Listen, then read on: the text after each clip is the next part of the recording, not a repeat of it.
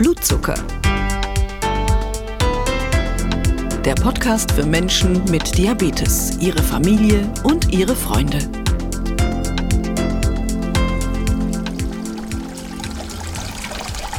Ein herrlich verwunschener Garten in Berlin-Althohen-Schönhausen. Aus einem Keramikfrosch plätschert Wasser in einen Teich. Am Rand sind Gemüse und Blumenbeete.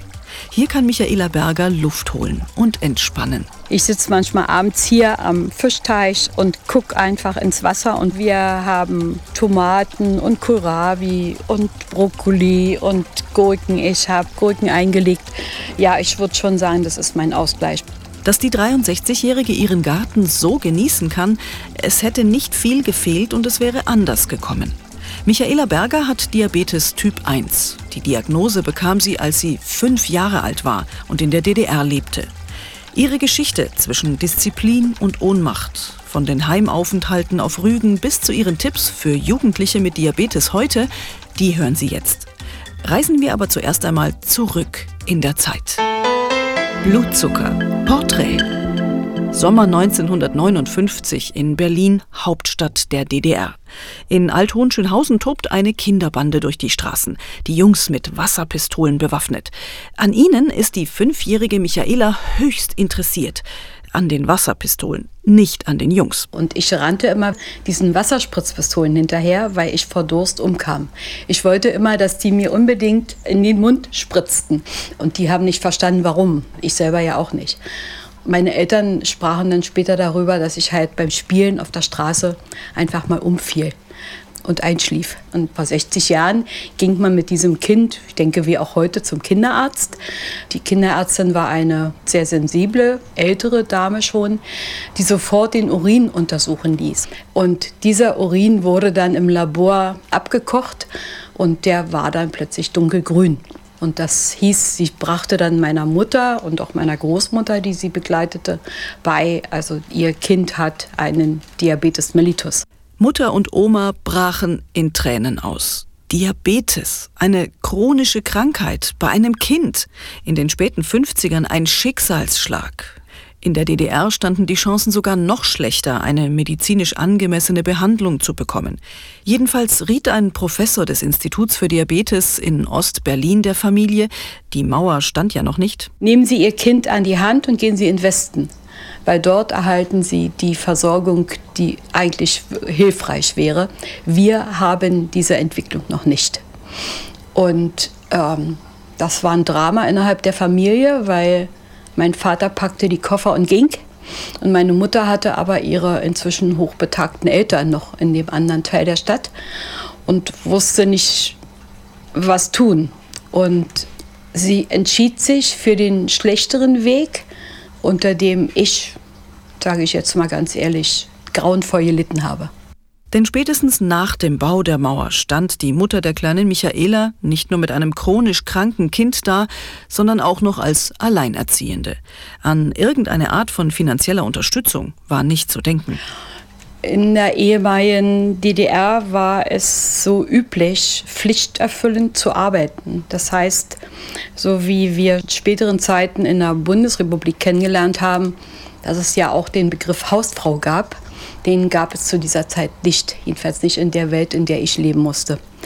Das heißt, die Mütter mussten, also alle mussten arbeiten gehen und dann war die Frage, wie kann man denn so ein Kind betreuen? So ein Kind mit so einer Krankheit kam damals schnell ins Diabetikerheim auf Rügen.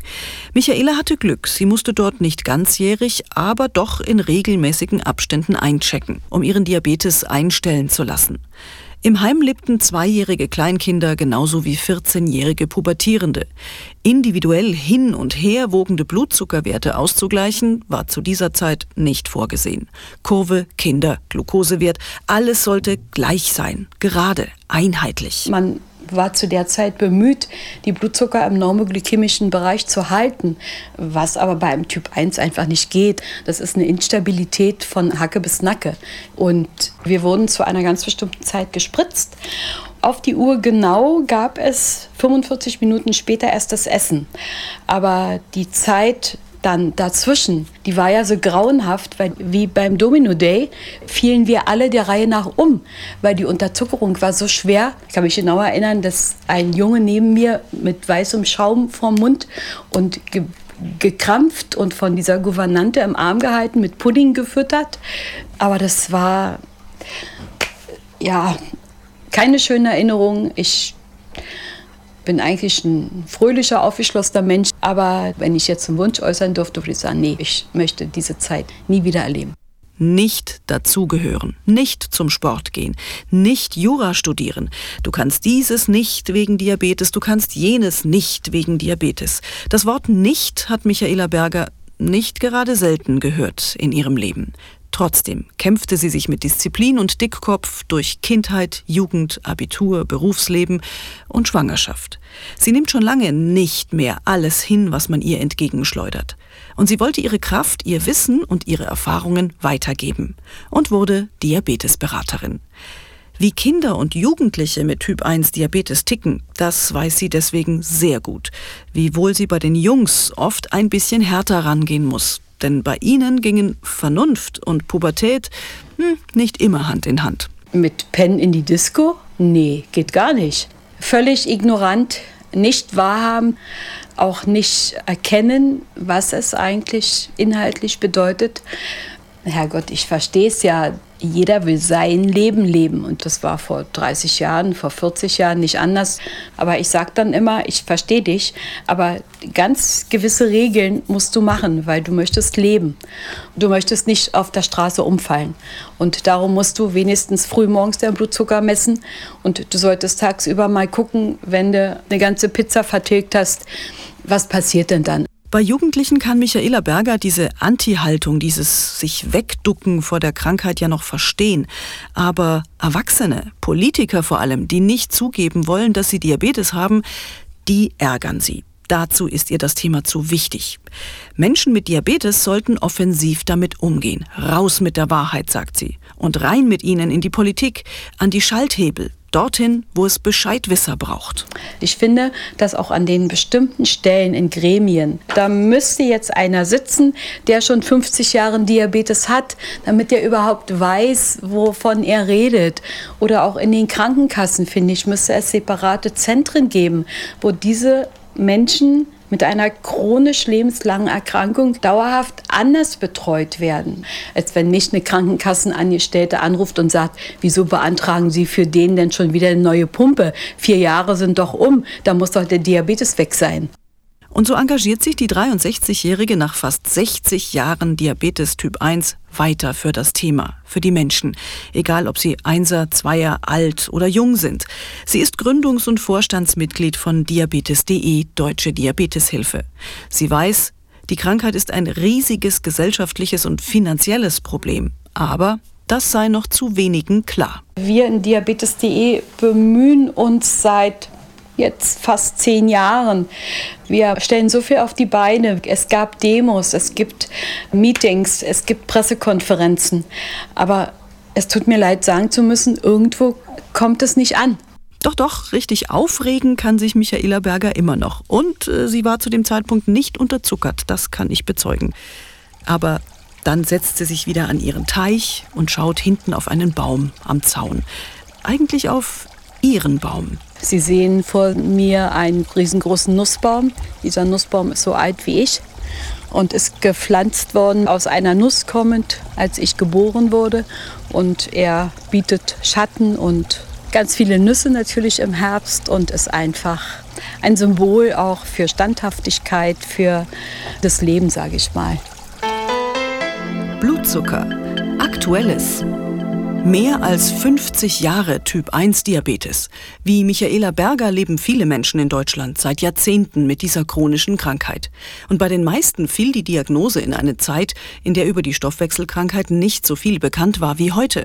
Von den Therapiemöglichkeiten ganz zu schweigen. Manche haben noch Bekanntschaft mit Schweineinsulin gemacht um Menschen zu ehren, die diese Krankheit über 50 Jahre und mehr erfolgreich managen, vergibt Diabetes.de Deutsche Diabeteshilfe jedes Jahr die Menat-Medaille.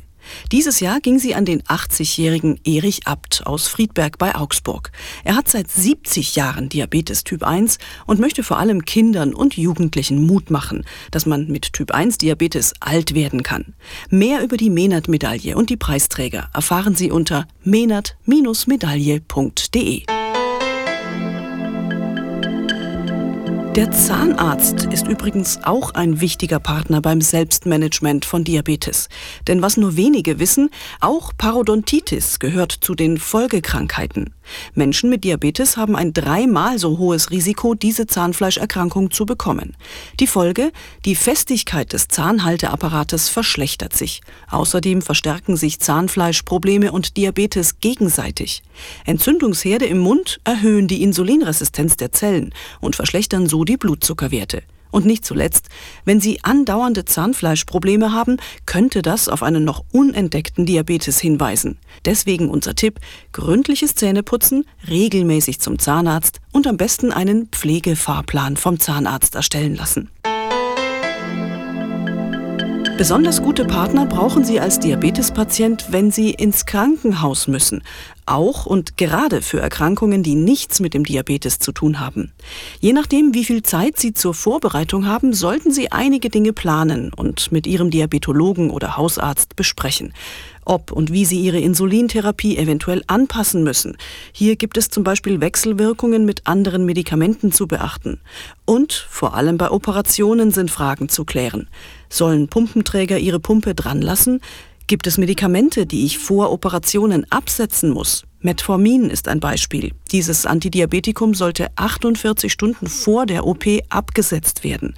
Also fragen Sie Ihren Arzt, bevor es ins Krankenhaus geht, notieren Sie sich die Antworten schriftlich und vergessen Sie nicht die Kontaktdaten Ihres Arztes, wie auch Ihren Medikamentenplan und eine Liste Ihrer Vorerkrankungen mitzunehmen. Alle wichtigen Tipps zu diesem Thema finden Sie ausführlich zusammengefasst in der Broschüre mit Diabetes ins Krankenhaus. Den Link zum Download der Broschüre finden Sie, wie auch alle anderen News, auf der Seite zu dieser Podcast-Episode unter diabetes.de.org/podcast. Das war Episode 3 von Blutzucker, dem Podcast für Menschen mit Diabetes. Ich bin Doris Hammerschmidt, bedanke mich auch dieses Mal wieder fürs Zuhören und verweise auch dieses Mal wieder sehr gerne auf die nächste Episode. Da besuche ich Lina Sonntag aus Kleinmachnow.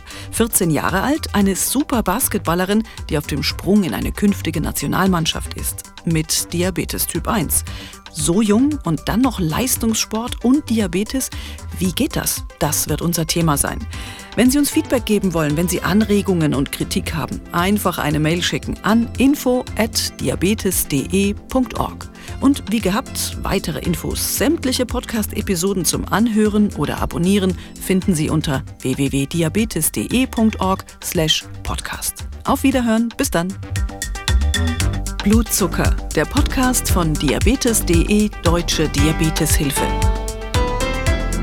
Weitere Infos gibt's unter www.diabetes.de.org.